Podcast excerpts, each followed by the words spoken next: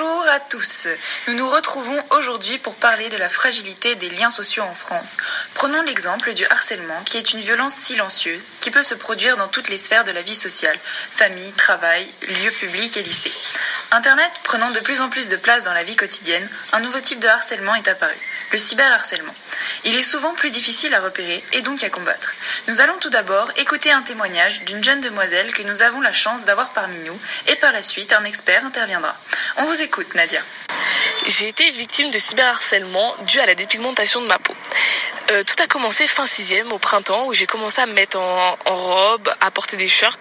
Du coup ma dépigmentation devenait de plus en plus visible. À l'école, mes camarades me dévisageaient, me montraient du doigt.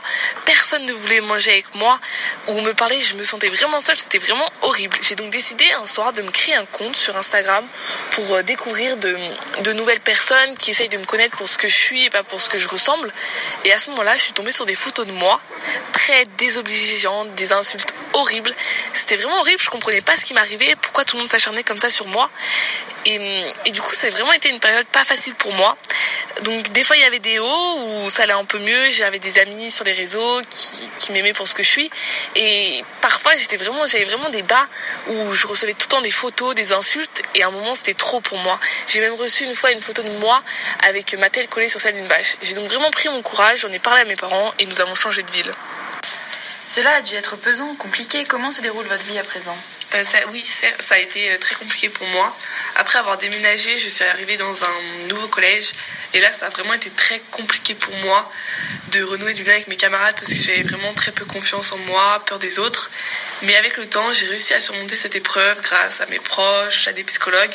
Et j'ai réussi à découvrir des personnes respectueuses et ouvertes d'esprit qui m'apprécient pour ce que je suis. Nous avons la chance d'être en ligne avec la sociologue Madame Durand qui a étudié plus spécifiquement le cyberharcèlement. Bonjour à tous. Pouvez-vous nous en parler plus concrètement? Oui.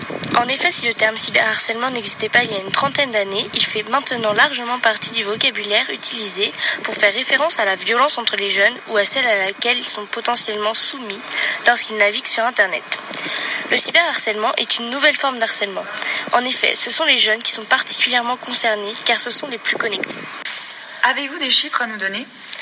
Effectivement, 27% des jeunes affirment avoir été la cible d'insultes et de propos grossiers sur les réseaux sociaux, que ce soit sous forme d'insultes, de moqueries ou bien de photos compromettantes. De plus, une bonne partie d'entre eux n'osent pas en parler et ont tendance à se renfermer sur eux-mêmes. Nous pouvons donc confirmer avec ce témoignage que le cyberharcèlement est une marque de la fragilité du lien social en France. Tout d'abord, les, les jeunes s'insultent à travers les écrans, ils n'ont donc plus de contact réel. Mais surtout, après s'être fait harceler pendant des années avec une grande violence, il est souvent difficile pour les victimes d'avoir de nouveau confiance en autrui. Merci beaucoup à nos invités. On se retrouve demain pour de nouvelles informations.